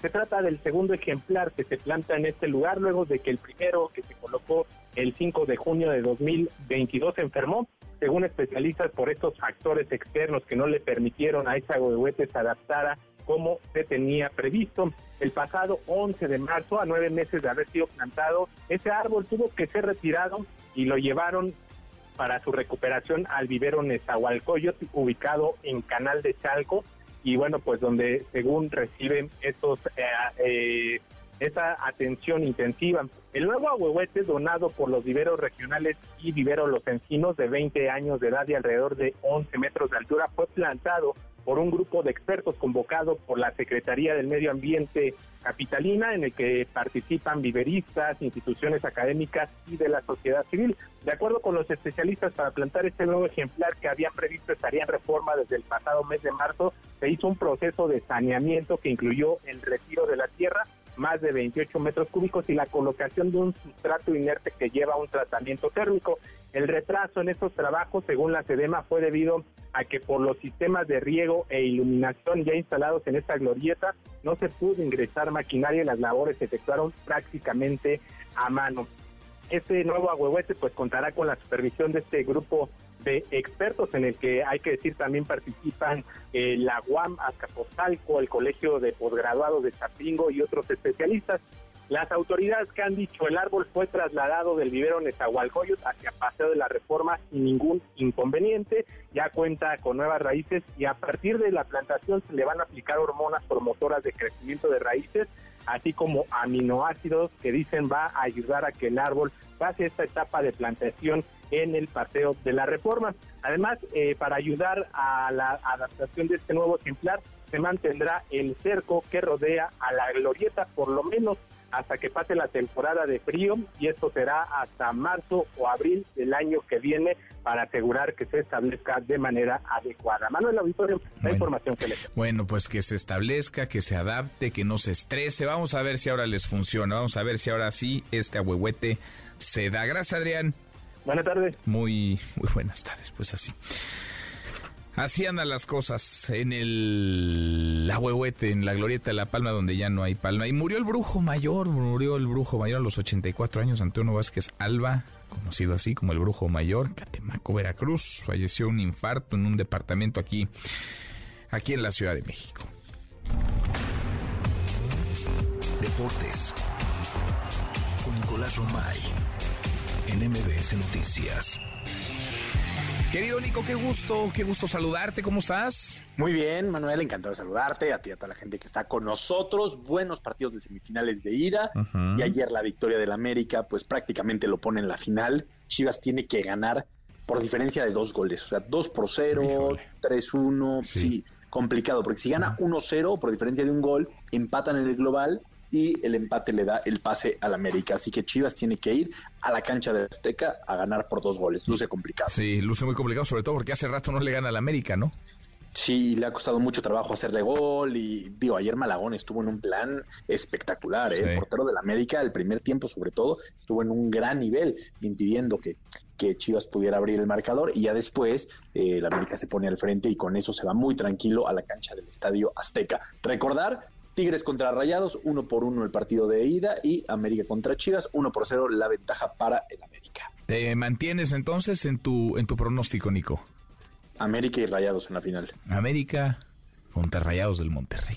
¿Y quién va a ser campeón? Digo, ya que andas. Espérate, no. Primero que se confirme la final y luego platicamos. Ya que andas de pitonizo. Paso a paso, no, paso a paso. ¿no? Hay una vacante, murió el brujo mayor, Nico. Quizá, quizá tú tengas, tú tengas la no certera, ¿no? Eran muchos años, ¿eh? Bueno, bueno, bueno. América Monterrey entonces. Veremos, el lunes ya lo platicaremos, pero sí. Oye, Manuel, lista de la selección mexicana de fútbol. Chucky Lozano no estará en la Nations League. Eh, regresa el Tecatito Corona, lo cual es buena noticia. Y los que siguen sin aparecer son el Chicharito Hernández, el Pocho Guzmán, que está en un muy buen nivel, pero simple y sencillamente no lo llaman. Increíblemente, no, porque no aclaran el tema tampoco. Es muy difícil de entender lo que pasa en la Federación Mexicana de, de Fútbol con el Pocho Guzmán. Pero bueno, ya sale una lista de 40 futbolistas, de los cuales no está ni Javier ni el Pocho Guzmán. No están entonces. No, y bueno, el, eh, el Chucky Lozano por lesión, ¿no? Entendemos que ese es un caso totalmente diferente. Bueno, bueno, bueno. Oye, no hay gran premio de Fórmula 1, Nico, este fin de semana. No hay gran premio de, Fórmula 1, se suspende por unas lluvias tremendas, ¿no? Unas lluvias torrenciales muy peligrosas, ¿eh? Para, para lo del auditorio y para la gente en Italia. Esperemos que poco a poco se vayan pudiendo controlar, pero sí, veíamos las imágenes y estaba inundado todo el circuito. Pues sí, pues sí. Eh, se cancela, ya de plano ese no es que se posponga, se cancela, o sea, ¿lo van a sacar del, calendario? Pues parece que no va a haber dónde ponerlo, ¿no? Que, es un calendario ya muy apretado, lo cual sí creo que tiene que revisar la Fórmula 1, ¿eh? Porque en Semana Santa detuvieron el calendario casi por un mes y ahora dicen que no hay dónde ponerlo, pues más bien hay que mantener un poquito de, de regularidad para que todo quepa. Pues sí, pues sí. Nico, en un ratito más lo escuchamos. Los esperamos a las 3 de la tarde, Claro Sports por MBS Radio, en esta misma estación para platicar de todo esto y más. Abrazo grande, Nico. Abrazo. Nicolás Romay con los deportes pausantes, una vuelta por el mundo de la mano de mi tocayo Manuel Marín y volvemos, hay más. Internacional. Desde Hiroshima, Japón, el G7 expresó su preocupación por la proliferación de armas nucleares por parte de China, quien en los últimos años ha aumentado su capacidad nuclear en pleno silencio y sin negociar con la comunidad internacional. Los líderes del G7 también reiteraron que Rusia no logrará sus objetivos en Ucrania. Es la voz del primer ministro inglés, Rishi Sunak. Mi mensaje a Putin es directo. No nos iremos. Rusia ha llevado a cabo un acto de agresión ilegal y no provocada al invadir Ucrania. Y tiene que saber que nosotros y otros países seguiremos firmes en nuestra determinación de apoyar a Ucrania. Pero el presidente ruso Vladimir Putin no se quedó con los brazos cruzados y reiteró que su gobierno no permitirá las actitudes hostiles contra su país, ni que Occidente intente dividir al pueblo ruso. Vemos el alcance de la agresiva presión externa que se ejerce ahora sobre Rusia y sobre toda nuestra sociedad. Prácticamente todo el arsenal, económico, militar, político, informativo, está dirigido contra nosotros y se ha desplegado la más poderosa propaganda antirrusa.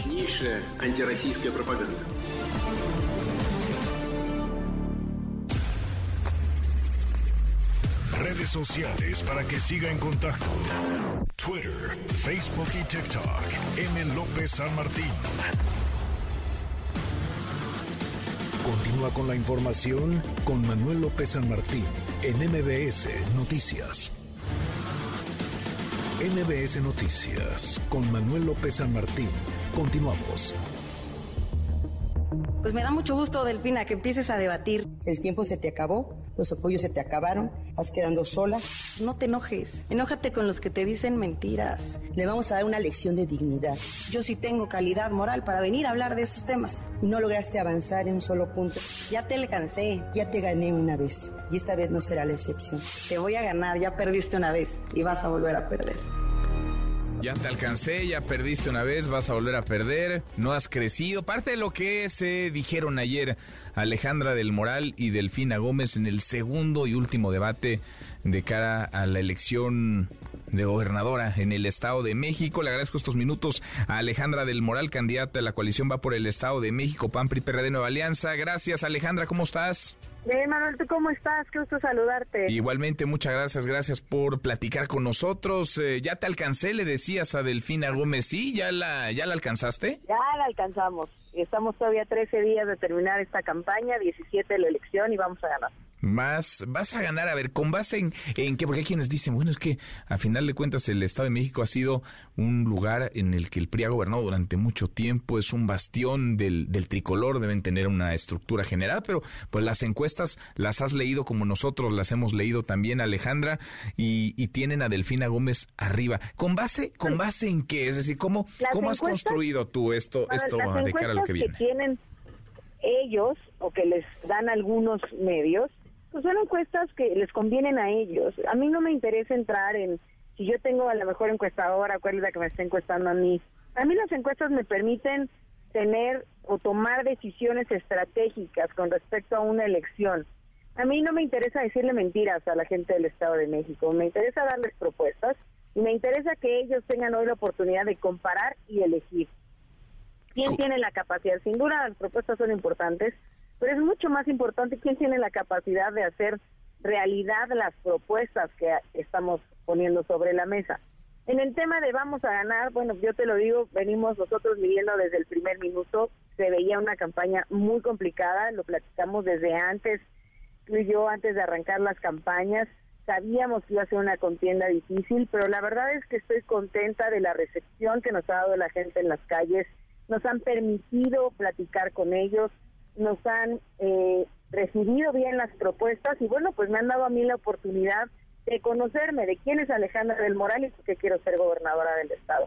Y eso para mí es fundamental. Y basado en todo eso, hemos venido haciendo una serie de mediciones que nos permiten, o a mí me permiten decir, la alcancé y le puedo ganar y le voy a ganar la elección el próximo 4. ¿Por qué Alejandra del Moral sí y no Delfina Gómez, Alejandra? Alejandra del Moral ofrece capacidad, experiencia y sobre todo transparencia en, su quehacer como servidora pública. Nunca, Manuel, he sido sancionada en mi quehacer como servidora pública. Tengo casi 20 años de, de experiencia, 20 años ya trabajando como política y servidora pública y lo que respalda mi trabajo son resultados. No tengo ningún escándalo, no tengo ninguna sanción y para mí eso es súper importante lo que avala mi dicho es, es mi hecho y mi trabajo y mi resultado. ¿Qué tan arropada te has sentido, Alejandra, por tu partido, por las dirigencias de los otros partidos, por, por el gobierno del, del Estado, que evidentemente vaya, es ilegal que se meta, pero hay quienes pensarían que se puede hacer más, se ha podido hacer más. ¿Cómo te has sentido tú arropada en lo que va de esta campaña? Pues mira, Manuel, a mí me toca crecer en una generación en donde eh, pues nos hace reflexionar mucho el tema de las elecciones de Estado, el tema de las elecciones de las cargadas famosas, ¿no? Yo hoy me siento de veras bien orgullosa de estar marcando un antecedente en la política, no solamente del Estado de México, sino en la política mexicana, de cómo sí se pueden ganar las elecciones con una buena propuesta, con una buena campaña, eh, dando sin estar atacando todo el tiempo, sino trabajando en, lo, en, la, en la proposición, en cómo lograrlo, en ir para poder resolver los problemas y yo no me siento, vengo de una, yo me echo en la adversidad, bueno, vengo de picar piedras, yo me echo en el calor de la batalla, a mí no me han regalado nada y eso a mí me da mucho orgullo hoy poder recorrer las calles, saber tocar puertas, entregar, colgar un pendón, entregar un, un díptico, ir a una entrevista, poder estudiar acerca de los temas que no sé y tener la capacidad de articular en tres minutos una propuesta viable para la gente del Estado de México y eso hoy me da a mí la satisfacción de que estoy haciendo lo correcto y de que puedo ser gobernadora del Estado de México. Bueno, Alejandra, estamos a pues nada prácticamente de que terminen las campañas, de que llegue, de que llegue la, elección, es una recta final. ¿Qué vas a hacer en estos últimos días? ¿Qué vas, cómo vas a pisar el acelerador hacia el final, hacia el último tramo? Pues todavía tenemos todos estos días de campaña. A partir de mañana en 8 empezamos ya los cierres de campaña, que estaremos trabajando sábado, domingo, lunes, martes y miércoles ya en los cierres de campaña, pero todavía tenemos toda la semana recorriendo los municipios. Estaremos en el sur, mañana en el poniente, eh, y bueno, pues cerrando tambor batiente, no descansamos ni un segundo. Vamos a estar, vamos a estar siguiendo de cerca lo que ocurra, como desde un inicio lo platicamos contigo antes de que fueras formalmente candidata, hemos platicado contigo ahora que lo eres y hacia el cierre mantenemos la comunicación. Alejandra, te agradezco como siempre. Y como gobernadora Manuel vamos a tener muy buena comunicación, ya verás. Gracias, eh, muchas gracias Alejandra, un abrazo de vuelta, gracias. Es Alejandra El Moral, candidata del PAN PRI PRD Nueva Alianza. Conversábamos hace unos minutos con Mario Delgado, presidente nacional de Morena, porque terminada la elección en el Estado de México y en Coahuila, pues vendrá 2024. Algunos ya están allá, ya están pensando en la eh, carrera presidencial. Y en Morena hay mucho ruido. Las aguas están muy, muy agitas. ¿Cuál es la ruta de lo que viene? Parte de lo que nos dijo Mario Delgado. Sí, se abre de inmediato. Lo hemos dicho, vamos a convocar a los aspirantes en la semana del 5, que arranca el 5 de junio, de, o sea, de inmediato no vamos a perder tiempo, para platicar con ellos, que queremos hacer todo en unidad, queremos que haya mucha comunicación, que nadie se sienta excluido. Habrá convocatoria la segunda quincena de junio, el registro de aspirantes, pues seguramente la primera semana de julio. Quienes eh, cumplan los requisitos serán analizados por el Consejo Nacional, quien deberá emitir una lista. imagino que se tardará una o dos semanas, de tal manera que la primera encuesta se realice entre julio y agosto. La segunda encuesta, cuándo y cuántos y quiénes la va a definir la primera encuesta. Y esta tendrá que ser necesariamente esta segunda y definitiva antes de noviembre. Así los tiempos, antes de noviembre habrá candidato. Entonces, antes de que termine el mes de noviembre, luego de esta eh, segunda encuesta, va a convocar a los las aspirantes a la candidatura presidencial pasada la elección del domingo 4 de junio. Esa semana, la del 5, se van a sentar a la mesa. Eh, lo veremos por lo pronto, es el tema de conversación. La jefa de gobierno, Claudia Sheinbaum, insiste en que ella no se va, no va a renunciar a su cargo antes de que comience la encuesta, las encuestas dentro de su partido. Morena, Adrián Jiménez, Adrián, buenas tardes, ¿cómo te va? ¿Qué tal? Buenas tardes, Manuel Auditorio. Así es, la jefa de gobierno, Claudia Sheinbaum, descartó renunciar a su encargo al encabezar estas preferencias de cara a las elecciones presidenciales de 2024, tras participar en la primera sesión ordinaria del Consejo de Desarrollo Metropolitano del Valle de México que se celebró en Pachuca Hidalgo, la mandataria local también expresó su respaldo a que ningún gobernador tenga una corcholata favorita, tal y como lo expresó la dirigencia nacional de Morena. Vamos a escuchar sus palabras. Claudia va a renunciar a la jefatura pues, en cuestión de que es una de las favoritas para la presidencia de la República. ¿qué opina del llamado que hizo Mario Delgado para que los gobernadores no se pronuncien por ninguna de las corcholatas para abonar a la unidad? Lo que diga el presidente de mi partido, estoy de acuerdo.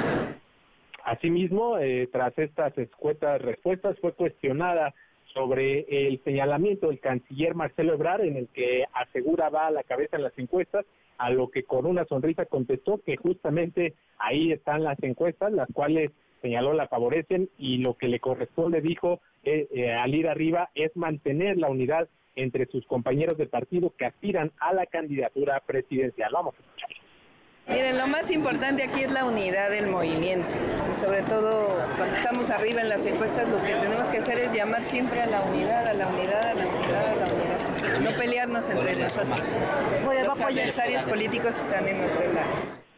Sheman Pardo insistió en llamar a las corcholatas a la unidad. Además, confirmó que el próximo domingo también estará asistiendo a Coahuila para apoyar a Armando Guadiana, candidato de Morena a la gubernatura de esa entidad. Manuel Auditorio, ¿qué información que Pues seguirá ella y otros eh, de gira, de gira los fines de semana y quizás de un poquito antes de comenzar el fin de semana. Gracias, Adrián. Buenas tardes. Muy, muy buenas tardes. ¿Y qué, a ver, qué cosa más extraña la que ocurrió y la que sigue sucediendo entre Alejandro Armenta, el presidente del Senado, y la presidenta de la Corte, la ministra Norma Piña, unos mensajes muy raros de WhatsApp, luego una carta más extraña todavía que escribe la ministra en donde, pues, lejos de deslindarse de una conversación, insisto, rara, que raya en lo surreal, la confirma. Hoy el presidente López Obrador habla del tema más de la mañanera. Rocío Méndez, Rocío, buenas tardes otra vez. De hecho, además de pronunciarse, hace sugerencias al presidente del Senado, Alejandro Armenta. Vamos a escuchar. Yo le aconsejaría al senador Armenta que no presentara ninguna denuncia, porque va a convertir en mártir. Si ya para todo el bloque conservador y sectores muy desinformados es una heroína la presidenta de la Corte y todos los que cometen ilícitos o están siendo investigados por corrupción se sienten perseguidos. Mi opinión es que no proceda. Claro, él tiene otro criterio y yo lo respeto. Lo mejor es que haya debate, la plaza pública. El Tribunal Popular es el que pone a cada quien en su sitio. Nada más, ¿qué se hace legalmente en contra de un ministro si tiene fuero constitucional? Se tiene que ir al Congreso y se tiene que tener mayoría calificada y eso no se alcanza porque el PRI y el PAN bloquean cualquier acción de ese tipo, porque forman parte de la misma macolla, están amacollados. Entonces, ¿para qué? Manuel, el reporte. Ahí está la sugerencia del presidente al senador, al presidente de la mesa directiva del Senado, Alejandro Armenta. Gracias, Rocío. Buenas tardes. Muy buenas tardes. Le agradezco estos minutos al senador Alejandro Armenta. Gracias, Alejandro. Senador, ¿cómo estás? Buenas tardes. Buenas tardes, Manuel López. Gracias a ti por esta oportunidad de comunicación a tu audiencia. Estoy, estoy atento, Manuel. Gracias por platicar con nosotros, eh, senador. Eh, pues eh, varios te, déjame plantearlo así, te tiraron de a loco, varios eh, incluso eh, se burlaban de ti, te hicieron memes en redes sociales cuando apareciste tú en la tribuna del Senado con esta conversación, con estos mensajes, estos WhatsApp de la ministra presidenta de la Corte, Norma Piña. Vaya sorpresa ayer, la propia ministra confirma que en efecto, pues ella te escribió lo que te escribió, lo que tú leíste, senador. Así es, Manuel, y a mí me sorprendió y, lo tomé con toda seriedad, por eso lo hice del conocimiento. Eh, para mí es un, eh, es un hecho serio. Yo tenía un antecedente, Manuel. A las 8 de la noche del martes, el secretario, el asesor de la ministra, le, habla a mi secretaria técnica, a la maestra eh, Daniela, y le pide mi número y, y le dice, eh, la ministra quiere hablar con, con, el senador. Ese antecedente me dejó en duda el señor Francisco Tapia, eh, pues porque uno, si te están marcando de un número de la, de la, de la corte y hablan a mi oficina, pues entiende que es una, una llamada seria. Yo entendía que me iba a marcar, o sea, que me iba a hablar telefónicamente, pues para a lo mejor eh, que nos pudiéramos ver o que tuviéramos un encuentro, ¿no? Formal en su oficina o en la mía. Pero lo que me causó sorpresa, desagradable, fue que a las nueve de la noche con un minuto iniciara un chat ella en su teléfono contra mí y que lo primero que abordara fuera cuestionando mi honorabilidad y que si podía yo ver a mis hijos a los ojos después de lo que había dicho. Sí, sí, sí. ¿Qué, qué digo? ¿Qué digo, Manuel?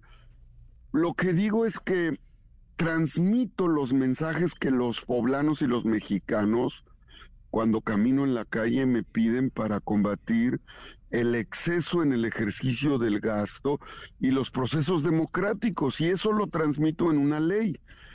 Pero más allá de eso, la forma en la que me cuestiona, eh, señalando a mi familia, la forma en la que me busca es incorrecta, no es el protocolo de comunicación entre los poderes, no es un asunto de una mujer hacia un hombre o de un hombre hacia una mujer, es el asunto de una llamada, Manuel, la llamada de la titular de la Corte con el titular del Congreso. en este momento en este momento yo tengo la responsabilidad, la representación del Congreso de la Unión, presido la, comisión permanente y presido la Cámara de Senadores. Entonces, claro que fue sorpresivo. Esto me llevó primero a decirlo. Eh, oye, pero además el tono, ¿no te hizo dudar el tono? Porque cuando uno lee esa, esa conversación, pues hay ahí varios eh, emojis, eh, varias ahí de estas caritas, unas expresiones además muy raras, ya por no hablar de las faltas de ortografía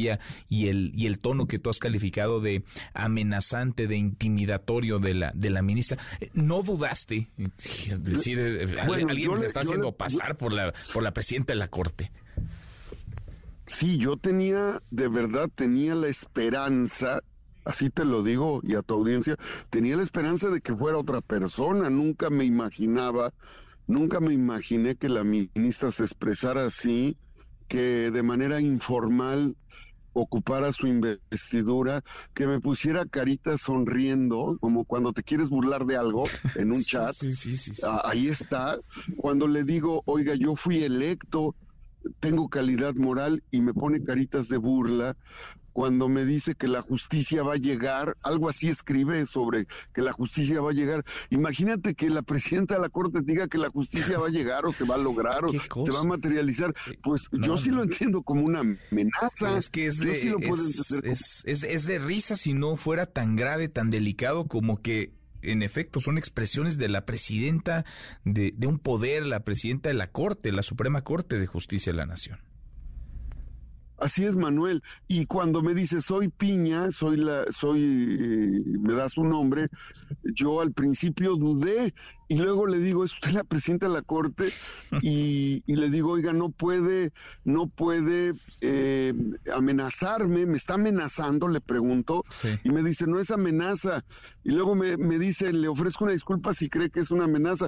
Le digo, no, eh, si la ofendí. Dice, si la ofendí. Le dije, no, no me está ofendiendo, me está tratando de intimidar, esto es un Ahí se nos perdió la comunicación con Alejandro Armenta, con el senador Armenta, presidente de la mesa directiva que recibió del Senado, claro, que recibió estos mensajes, estos WhatsApps de la de la ministra presidenta de la Corte, Norma Norma Piña, pues sí, como él muchos pensamos que no eran buenos esos mensajes, que era alguien haciéndose pasar por Norma Piña, eh, pero ella lo confirma, ella en una carta además muy extraña, la del día de ayer, sin membrete, eh, distribuida entre reporteros de la fuente, confirma que en efecto escribió lo que escribió, escribió lo que el senador dio a conocer, escribió lo que el senador leyó incluso en la tribuna del, del, Senado. Y no solamente confirma que lo escribió, sino que no se arrepiente de haberlo hecho y desestima todo tipo de intimidación o de, o de amenaza. De, de, vamos a tratar de restablecer la comunicación con el senador Alejandro Armenta. Cuarto para la hora, volvemos, volvemos, hay más. Siga a Manuel López San Martín en redes sociales. Twitter, Facebook y TikTok. M. López San Martín. Continúa con la información con Manuel López San Martín en MBS Noticias.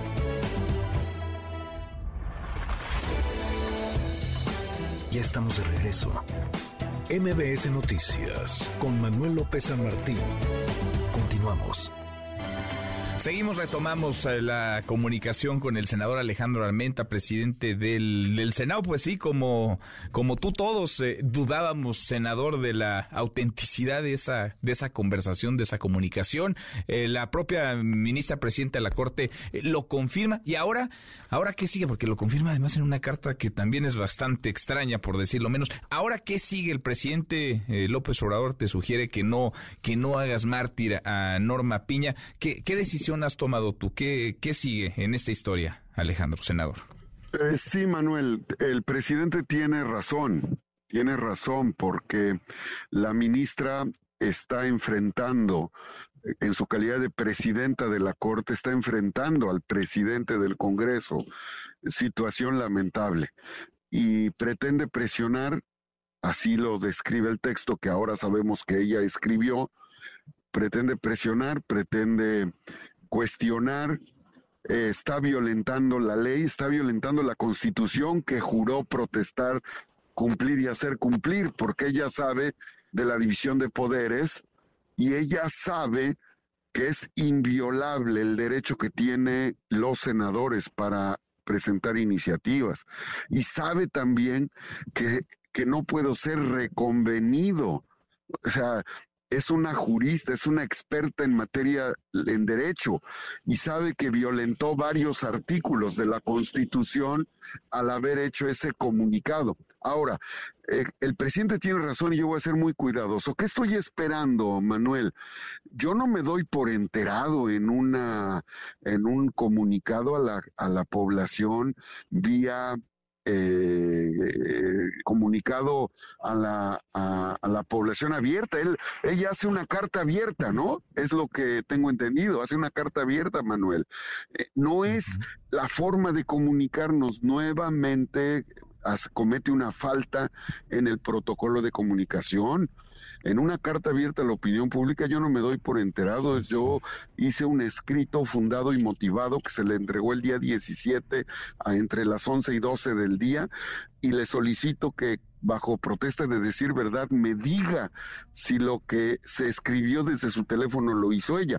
Ya dijo que sí, sí, pero yo necesito que me conteste porque eh, en función de eso yo tengo que actuar, pero lo voy a hacer como, como lo sugiere el presidente para no, para que no se haga mártir la ministra. Yo tengo que ser prudente, cuidadoso y lo que sí haré es contestar en términos de lo que ella me conteste. No estoy enterado formalmente, me tiene que contestar derecho de petición y tiene que hacerlo en el término perentorio que establece la propia pues, Constitución. Vamos a ver, se antoja complicado, la carta de ayer venía sin membrete, por eso también dudábamos muchos en un primer momento de su veracidad, de su autenticidad, pero en efecto es, es Norma Piña, así redacta, así escribe la ministra presidenta de la Corte, no solamente con ese estilo, sino en ese en ese tono. Senador, te agradezco, te agradezco que platiques con nosotros. Gracias. E, ella, dice en la carta, sí. Gracias, senador, muchas gracias. Es Alejandro Almenta, presidente de la mesa directiva del Senado. Queda pues esta historia surrealista, muy extraña. No hablamos de cualquier persona, estamos hablando de quien encabeza el Poder Judicial, de quien preside el máximo tribunal del país, la presidenta de la Suprema Corte de Justicia de la Nación y del presidente del Senado, del senador Alejandro Armente, en fin. Esto apenas parece que esto apenas eh, comienza y es parte de la dinámica del jaloneo que hay entre el Poder Judicial y la 4T. Fernando Canec. Fernando Canec. En MBS Noticias. No está Fernando Canec, pero nos acompaña en la línea. Platicamos esta semana, hace un par de tardes, con el diputado Gerardo Fernández Noroña. Ahora está el diputado Gerancio Fernández Porroña del Partido del No Trabajo. Diputado, qué gusto que nos, que nos visite, que nos acompañe. Hace rato que no platicábamos. Buenas tardes. Así es, Manuel. Eh, eh, eh, fíjate, he estado muy ocupado organizando mi campaña presidencial, ¿no? Yendo de puesto callejero en puesto callejero, recibiendo el apoyo de la gente de mi cuadra. Y creo que vamos muy bien, ¿eh? Pero la mera verdad, te, voy a confesar algo, estoy muy, muy desmoralizado, Manuel. Se siente, se siente marginado, ¿verdad? Porque no lo nombra el presidente, porque no lo incluye en la lista de, de corcholatas, diputado. pues sí, mira, ya sabemos que iba a haber grilla interna, ¿no? Lo que no me esperaba es que el compañero presidente me tratara con tanta desconsideración, que me peluceara, que me ninguneara, ni siquiera incluyéndome en la terna. O sea, entiendo la lucha del compañero Ebrard de que ponga reglas claras y que Mario Delgado se ponga las pilas, pero primero que nos mencionen a todos, Manuel, sobre todo a los que no tenemos oportunidad, bueno, más bien, le digo, a los que tenemos oportunidad de ganar la contienda, ¿no? A los que no la tienen, pues no, pero a los que sí, pues sí, se quejaba el compañero presidente del INE y excluye un participante, pues está peor que el INE. pues, pues sí, oiga, se parece mucho usted al Gerardo Fernández Noroña real. ¿eh? Usted, a ver, ¿de verdad piensa que tiene una oportunidad, que puede ser eh, candidato y que puede ser presidente? Por supuesto que sí, Manuel. Digo, tú también me vas a pelucear. No, no, no, pregunto. Ya, ya, se, me había olvidado que nomás me haces hacer coraje en tu programa. Pero sí, fíjate, fíjate que sí. De los cinco puestos de esquites que frecuento, mis marchantes ya me dicen, señor presidente, ¿cómo ves? Ah, no, pues ya con eso. Eh, ya con ya Con eso yo, yo sí me enfrentaría en Suprema Corte, ¿eh? por ejemplo, no, no como Claudita, que repite como perico lo que dice el compañero presidente en sus conferencias, y luego en Twitter ahí se la pasa, que es que echándole a la Suprema Corte, o, como Alejandro Armenta, que anda haciendo grilla por WhatsApp con la ministra Piña, ahí, ese campo, ¿para qué se va uno a pelear ahí, Manuel? Es para pelearse con la pareja, con la suegra, no, no con la Suprema Corte. Yo, yo fíjate, haría más contundentes las cosas. Si a mí me tumban un decreto en la Suprema Corte, pues les mando otros tres para que se hagan bolas. Las corcholatas eh, no entienden que esta es la nueva forma de gobernar, capricho, con berrinche. Ellos todavía quieren que las cosas funcionen a la antigua. Ah, fíjate, ahí, tienes a Monreal presumiendo que da clases de derecho. Eso es cosa del pasado. ¿Cómo? No, ¿cómo va a ser? Como, no, no, no, ¿cómo va a ser cosa del pasado la ley si, si vivimos todavía en un estado de derecho, diputado? ¿Cuál ley, Manuel? Mira, antes vivíamos en un estado del chueco. Hoy vivimos bajo otro principio legal que viene del latín que dice decretum ad ovum non venio fabulatum quid lex et lex. O sea, el decreto a producto de gallina, no me vengan con el cuento de que la ley es la ley. Mira, te pongo un ejemplo. La compañera Delfina no tiene que tener buen desempeño en los debates, no tiene que ser espontánea, porque ya está palomeada, que no es lo mismo que un dedazo a la vieja usanza prista, ¿eh? Nada más es el palomazo. Y no lo vayas a malentender, ¿eh? Por ejemplo, como mi querida Ana Gabriela Guevara, con toda la controversia de los nadadores artísticos, yo estoy de acuerdo que ellos se paguen sus cosas. A ver, ¿quién los manda a andar nadando? ¿E-, ¿Eso en qué beneficia al país? Representando que vendan abón y topperware lo que tengan que vender. ¿Cómo? Así se gobierna. Si no somos beneficencia, Manuel. ¿Qué va? No, pues está, está muy radical usted, diputado. Ya se está yendo muy, muy al extremo. Así mismo, pero no nos queda de otra, porque todos están en contra de nosotros. ¿Es cierto o no es cierto? Lo dice todas las mañanas el compañero presidente. Bueno, no, a ver, hay, hay, hay diferencias de opinión y se vale, se vale estar de acuerdo, se vale criticar, se vale disentir, se vale estar de acuerdo y se vale estar a favor también, diputado. Calma, tranquilo, hay que aceptar, hay que aceptar que, también se han cometido errores. programa, ¿ves? Ya para este punto debería saber que nuestro proceder ha sido impecable e inmaculado. El único error que ha tenido el compañero presidente, y es muy grande y casi imperdonable, es no haberme incluido en la terna de candidatos. Pero, pero ya nos veremos en el 2024 cuando yo esté en la silla. Bueno, te dejo, Manuel, que tengo que ir a hacer campaña a la otra cuadra de mi colonia, que los marchantes de ahí todavía no me conocen. Bueno, pues suerte. van a conocer. suerte, a ver qué piensan ya que lo conozcan y platiquen con usted. Suerte, gracias gracias. Es, gracias. Nos vemos en la grande. es Fernando Canek. Ya, pero nos vamos, revisamos lo último en la información.